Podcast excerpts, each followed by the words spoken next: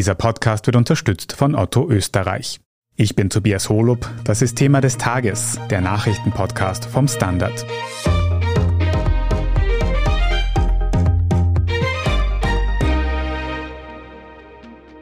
Nach zwei Jahren Corona-Pandemie packt immer mehr Menschen in Österreich die Reiselust.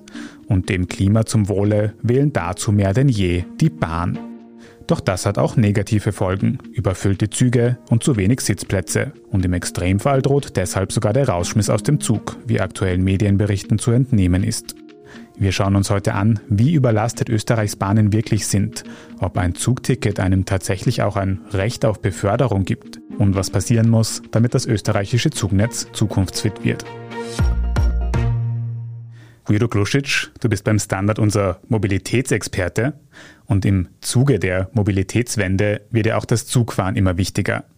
Jetzt registrieren Konsumentenschutzvereine zuletzt immer öfter überfüllte Züge. Das geht teilweise so weit, dass einzelne Personen auch aus ganz vollen Zügen rausgeschmissen werden. Der ORF hat auch darüber berichtet. Guido, hat man denn eigentlich mit einem Zugticket ein Recht auf Beförderung? Das ist ein bisschen kompliziert. Also ja, du hast natürlich ein Recht, da befördert zu werden, aber du hast jetzt nicht unbedingt das Recht, mit dem erstbesten Zug, der dir gelegen kommt, mit dem zu fahren. Dein Ticket ist länger gültig und du kannst natürlich auf den Folgezug verwiesen werden. Das ist ja auch ein halbwegs verständlicher Zugang. Wenn der Zug überfüllt ist, dann muss ich eine Lösung finden. Das Problem ergibt sich halt dadurch, dass du nicht nur Tickets kaufst, die du dann quasi einem Sitzplatz zuweisen kannst, sondern mit Klimaticket und Semesterticket und Pendlerticket kann die ÖBB ja gar nicht vorher absehen, wie viele Tickets sie für diesen einen Zug jetzt verkauft hat. Dadurch ergibt sich ein Problem und du kannst ja auch aus völlig anderen Gründen aus dem Zug fliegen, wenn du dich dort schlecht benimmst, was du natürlich nie tun würdest. wenn du dort randalieren anfängst oder zum Sicherheitsrisiko wirst, dann musst du den Zug verlassen und wenn du der eine zu viel bist, dann bist du halt auch ein Sicherheitsrisiko und dieses muss minimiert werden. Stell dir vor, es wäre ein völlig überfüllter Zug, der dann Probleme hat. Also da hätte doch auch niemand Verständnis dafür ganz viele Aspekte, über die wir noch im Detail reden können. Aber Sicherheitsrisiko, was könnte denn konkret so ein Sicherheitsrisiko sein, wegen dem man aus dem Zug raus muss? Ist das quasi nur, wenn man auf dem Gang steht? Nur weil jetzt einer im Zug drinnen steht, ist das noch lange kein Problem. Also das kennen wir, glaube ich, auch alle, die irgendwann Zug gefahren sind. Wir hatten nicht immer einen Sitzplatz. Aber irgendwann werden es halt zu viele Leute und dann wird es ein Risiko. Man kann sich auch vorstellen, wenn da jetzt alle gleichzeitig bei der Tür raus wollen, die Drängerei wir ja von der U-Bahn und vom Zug, wenn der steht, müssen alle gleichzeitig eine und außer. Auch das ist ein Risiko, aber tatsächlich geht es darum, um Sicherheitseinrichtungen. Wenn die nicht mehr zugänglich sind, dann hat die ÖBB tatsächlich ein Problem. Mhm. Also Sicherheitseinrichtungen, es geht darum, dass Feuerlöscher und ähnliches quasi immer zugänglich sein müssen. Aber Guido, wie geht es denn dann weiter, wenn ich zum Beispiel ein Pauschalticket habe, ein Klimaticket und ich werde rausgeschmissen? Bekomme ich dann irgendein Geld erstattet oder wie schaut das aus? Nein, dein Ticket gilt ja ohne dies weiter, also du kannst dann einfach den nächsten Zug nehmen. Und ich habe ein bisschen jetzt herumgefragt und geschaut. Bei den Personen, auf die ich gestoßen bin, da hat das tatsächlich funktioniert, dass der Folgezug, der eine Stunde später oder zwei Stunden später gefahren ist, tatsächlich dazu geeignet war, diese Reise anzutreten, die geplant war. Man war halt dann zwei Stunden später dort. Also warten und in den nächsten Zug einsteigen ist quasi die einzige Möglichkeit. Beziehungsweise die andere Lösung, die von den ÖBB zum Beispiel vorgeschlagen wird, ist eine Sitzplatzreservierung durchzuführen. Das kostet dann meistens noch ein paar Euro extra. Wollen Zugunternehmen da also einfach noch ein bisschen Geld dazu verdienen mit diesen Regelungen? Das glaube ich ehrlich gestanden nicht. Wegen drei Euro für ein Ticket glaube ich nicht, dass sich da die ÖBB jetzt saniert. Wir wissen, wie viel Geld die verschlingt. Aber natürlich, es wirft ein bisschen ein schiefes Licht. Man könnte sagen, dass man gerade an sehr reisestarken Wochenenden, wie zu Ostern zum Beispiel, diese Sitzplatzreservierungsgebühr aufhebt, um den Zugang dorthin leichter zu machen. Nein, also gesund stoßen tun sich die mit den drei Euro nicht. Jetzt hast du aber schon gesagt, wenn es so ein Sicherheitsrisiko gibt und zum Beispiel mehrere Leute vor einem Feuerlöscher im Eingangsbereich stehen, weil sie zum Beispiel keinen Sitzplatz bekommen haben, dann muss sich entschieden werden, wer wirklich gehen muss. Und die Entscheidung klingt ein bisschen willkürlich. Wird denn diese ganze Vorgehensweise eigentlich im Voraus eindeutig kommuniziert von diesen Zugunternehmen? Das ist auch der Vorwurf, den einige Fahrgastvertreter der ÖBB machen. Es gibt keine Regelung, wer raus muss. Abgesehen von denen, die eine Sitzplatzreservierung haben, die dürfen bleiben. Ansonsten wirft man der ÖBB der Willkür vor und es gibt da auch tatsächlich kein klares Regelwerk, das erklärt, wer denn da raus muss. Ich kann mir vorstellen, dass die über kurz oder lang darüber nachdenken werden, so etwas zu finden, weil die wissen ja, wo das Problem liegt. Eines der Probleme ist zum Beispiel, dass der begehrte Fernzug in den Westen von Wien nach Zürich halt gleichzeitig ein starker Pendlerzug ist für Leute, die bis nach St. Pölten fahren. Und der sitzt natürlich auch lieber im schönen ICE als im Milchkandel Express. Ich verstehe es, dass der sich dann auch aufregt, wenn er nicht damit fahren darf, aber möglicherweise könnte man da, dass man sagt, okay, wenn du pendelst, dann bitten wir dich, mit irgendeinem Goodie halt nicht jetzt im ICE zu sitzen, sondern irgendwas anderes zu machen. Oder dann bist du der Erste, der rausfliegt, wenn du keine Sitzplatzreservierung hast. Und ob es dem Pendler dann so wichtig ist, eine Sitzplatzreservierung für drei Euro vorzunehmen nach St. Pölten, ich glaube, da fahrt er lieber mit dem Milchkandel Express. Was könnten die Zugunternehmen wie die ÖBB also konkret machen? Du hast schon gesagt, irgendwie mehr Kommunikation, damit die Leute eben einen Zug später nehmen. Kann man vielleicht auch irgendwie die Frequenz erhöhen oder sowas in die Richtung? Ja, das tun sie auch. Verstärkerzüge heißen diese Züge, die da eingesetzt werden. Also rund um Ostern hat mir die ÖBB gesagt, haben sie 12.000 zusätzliche Sitzplätze eingeführt in Österreich, wo es immer noch zu wenig war. Es hat noch immer nicht funktioniert. Aber doch, doch, man versucht da schon entgegenzusteuern. Aber wir kennen die eine ähnliche Situation von der Straße. Am Montag in der Früh, wenn alle auf der Tangente den gleichen Weg haben, dann staut halt und dann kommen wir nicht voran. Das ist halt dann auch ein Problem wenn alle zur gleichen Zeit mit dem gleichen Zug irgendwo hinfahren wollen, wenn wir uns da ein bisschen aufteilen, wird das besser funktionieren. Obwohl, andererseits, da muss man den Fahrgastvertretern auch recht geben, wir natürlich alle das gleiche Recht haben, mit dem gleichen Ticket den gleichen Zug zu benutzen. Also Und warum tun die Zugunternehmen nicht noch mehr? Liegt es am Geld quasi, an den Kosten?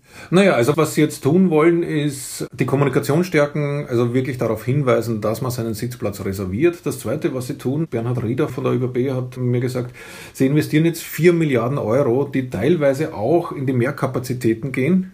Teilweise, also auch nicht alles. Also man ist bemüht, da einiges zu tun. Das kostet natürlich Geld. Das hat die ÖBB ja zur Verfügung gestellt bekommen von uns allen oder bekommt es regelmäßig.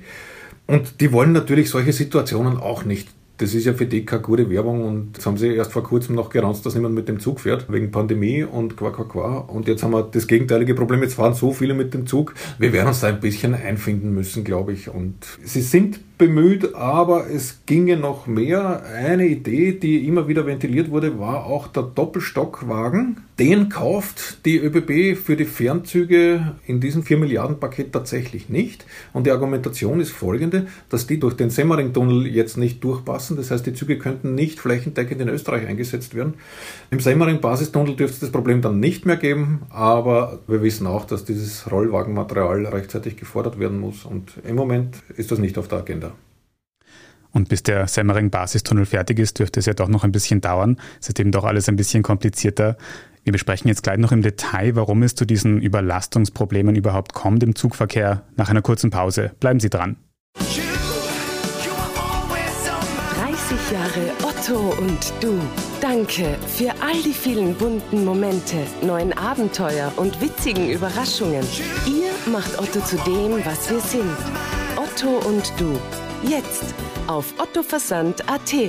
Finde ich gut. Guido, der Kern des Problems, dass Menschen in Ausnahmefällen aus dem Zug geworfen werden, dürften jedenfalls überfüllte Züge sein. Ist denn der Zugverkehr in Österreich generell so überlastet? Nein, nein, überhaupt nicht. Also wir haben ja eher das Problem, dass Regionalbahnen zusperren, weil gesagt wird, das rechnet sich nicht. Überlastet sind tatsächlich nur ganz einzelne Züge, wo halt Freitag am Abend wenn die Arbeit vorbei ist und ich meinen Koffer gepackt habe, dann will ich wegfahren. Es sind die starken Wochenenden, wo alle reisen wollen. Ich kann mir gut vorstellen, dass es im Sommer zu einer weiteren Zunahme dieser Probleme kommt, wenn die Leute Urlaub haben und halt lieber mal das Auto stehen lassen und lieber mit dem Zug fahren, weil es durch das Klimaticket billiger ist oder wegen der hohen Spritpreise. Einfacher wird es in den nächsten Wochen sicher nicht. Aber wir werden sehen, was passiert. Also ob die ÖBB jetzt deswegen gleich wieder Verstärkerzüge einführen wird, ich glaube es nicht. Aber permanent überlastet ist der öffentliche Verkehr in Österreich nicht. Und was sind dann diese Gründe, dass es punktuell zu solchen Überlastungen kommen kann im Zugverkehr? Du hast das Klimaticket schon angesprochen, du hast die Spritpreise angesprochen oder liegt es vielleicht auch daran, dass die vergangene Corona-Welle jetzt gerade wieder abflacht? Ja, es sind dann mit der Pandemie auch einige Verbindungen eingestellt worden und man hat versucht, das Ganze kostengünstiger zu betreiben. Jetzt kommt eben zu Spritpreisen und Klimaticket das gefühlte Ende der Pandemie dazu und wir haben zwei Jahre aufgestaut, dass wir wegfahren wollen. Wir wollen reisen, wir wollen irgendwo hin. Und wenn man das jetzt mit Klimaticket nichts kostet, na dann juhu, umso eher. Ja. Und dass dann halt die meisten Leute im gleichen Zug sitzen, ja, warten wir ab, wie die Situation ausschaut. Sollte irgendwann die Maskenpflicht in den Öffis fallen, dann glaube ich, dass der Andrang noch größer wird. Von alleine löst sich das Problem nicht, sagen wir es so. Aber Guido, wenn wir das Klimaticket ansprechen, jetzt gibt es seit kurzer Zeit ein Ticket, mit dem man in einer bestimmten Region oder in ganz Österreich so viel fahren kann, wie man will. Jetzt erleben wir das Problem, dass man dann doch wieder eine kostenpflichtige Reservierung braucht, damit man nicht quasi rausgeschmissen wird in gewissen Extremfällen. Muss man denn dann sagen, dass das österreichische Zugnetz für so ein Pauschalticket noch gar nicht bereit ist? Ich bin da wieder ein bisschen radikaler in meiner Ansicht. Ich glaube, dass das Zugnetz dafür bereit ist. Ich weiß nicht, ob wir schon dafür bereit sind, den öffentlichen Verkehr richtig zu denken, hm. weil das ist ein Gemeinschaftsprojekt und dann müssen wir uns halt überlegen, wie wir das gemeinsam richtig nutzen können. Gegenfrage wieder, warum hat der eine mehr Recht darauf, diesen Zug zu nehmen als der andere? Aber ich glaube, wenn wir da gemeinsam ein Ziel finden wollen, dann werden wir das schaffen. Und es ist ja jetzt auch nicht so, glaube ich, dass da irgendjemand so gestrandet ist in Österreich im öffentlichen Zugnetz, dass er völlig gescheitert an seiner Reise ist und dann mehrere 10.000 Euro Taxikosten hatte, um sein Ziel zu erreichen. Wir wollen halt manchmal nicht zwei Stunden warten am nächsten Zug, wenn das das ganze Problem ist. Ja. Aber Guido, du sagst, es ist ein Gemeinschaftsprojekt. Was kann denn dann jeder von uns individuell quasi tun, wenn man eben vermeiden will, dass man rausgeschmissen wird, dass man zwei Stunden extra warten muss? Da reserviert er dann einen Sitzplatz. Es ist jetzt auch nicht so die Riesenhürde. Ja, klar schimpfen viele, dass diese App schwer zu bedienen ist. Und ja, es ist ein weiterer Klick, den ich machen muss. Und es kostet nur mal drei Euro. Aber in Wirklichkeit ist die Herausforderung, eine Sitzplatzreservierung für meine Fernreise zu machen, doch einigermaßen überschaubar. Und was ich auch weiß, ist, dass es Leuten, denen es wirtschaftlich gut geht, die buchen halt dann sofort schnell ein Erste-Klasse-Ticket mit Sitzplatzreservierung und kommen so aus der Misere raus. Ja, vielleicht werden stärker frequentierte Züge einfach teurer sein als andere. Wir kommen dann in eine Dreiklassengesellschaft. Da weiß ich jetzt nicht, ob das gut ist, wenn Klimaticket und Pendler und Abo-Ticket-Besitzer halt dann die dritte Klasse benutzen müssen. Du hast aber auch schon angesprochen, vielleicht auch einfach mal ein bisschen vorplanen und eben nicht den Zug nehmen, den man weiß, dass die meisten Leute fahren werden. Ja, oder wenn ich weiß, ich fahre in vier Wochen dorthin und dann kann ich ja diese drei Euro in die Hand nehmen und den Sitzplatz reservieren und dann ist das Problem auch schon wieder gelöst. Ja. Ich sehe schon, Guido, du siehst das relativ entspannt.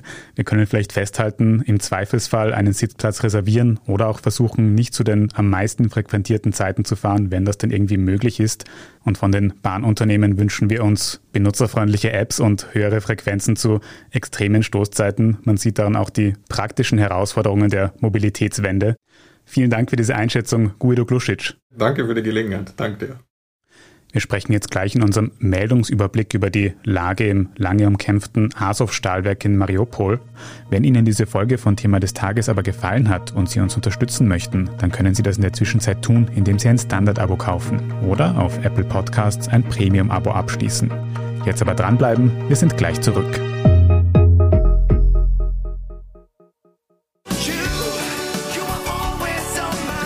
Jahre Otto und du. Danke für all die vielen bunten Momente, neuen Abenteuer und witzigen Überraschungen. Ihr macht Otto zu dem, was wir sind. Otto und du. Jetzt auf ottoversand.at. Finde ich gut. Und hier ist, was Sie heute sonst noch wissen müssen. Erstens, der Kampf um das lange belagerte Mariupol dürfte zu Ende sein. Heute Dienstag meldeten sowohl Russland als auch die Ukraine, dass mehr als 250 ukrainische Soldaten aus dem Mariupoler Azov-Stahlwerk evakuiert worden seien. Rund 50 wären schwer verwundet. Nach ukrainischen Angaben sollen die Evakuierten vorerst in russisch kontrolliertes Gebiet gebracht werden. Dann soll über einen Gefangenenaustausch gegen russische Soldaten verhandelt werden. Aus dem Kreml wurde heute, Dienstagmittag, gemeldet, es würde aktuell keinerlei Verhandlungen mit der Ukraine geben. Ob und wie ein Gefangenenaustausch zustande kommt, ist zu Redaktionsschluss dieses Podcasts um 15 Uhr nicht eindeutig feststellbar. Zweitens, Frankreich hat eine neue Premierministerin, nämlich die ehemalige Arbeitsministerin Elisabeth Born. Gestern Montagabend ernannte Präsident Emmanuel Macron die 61-Jährige zur Regierungschefin. Jean Castex hat das Amt kurz zuvor zurückgelegt.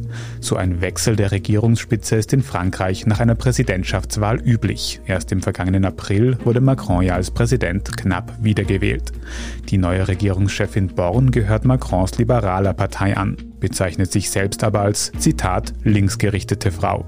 Und drittens, rund 1,5 Millionen Smartphone-Apps dürften vor dem Ausstehen, denn Google und Apple wollen in ihren App Stores ausmisten.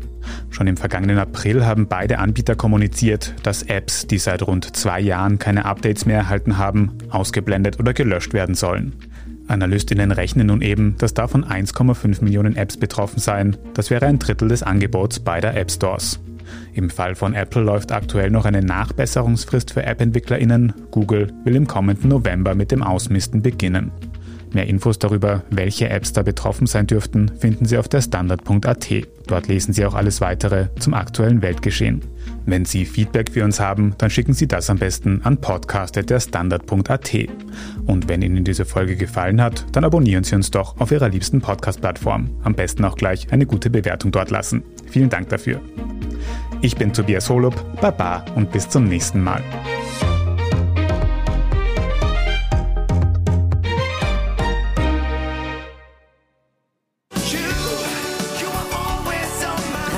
Jahre Otto und du. Danke für all die vielen bunten Momente, neuen Abenteuer und witzigen Überraschungen. Ihr macht Otto zu dem, was wir sind. Otto und du. Jetzt auf ottoversand.at. Finde ich gut.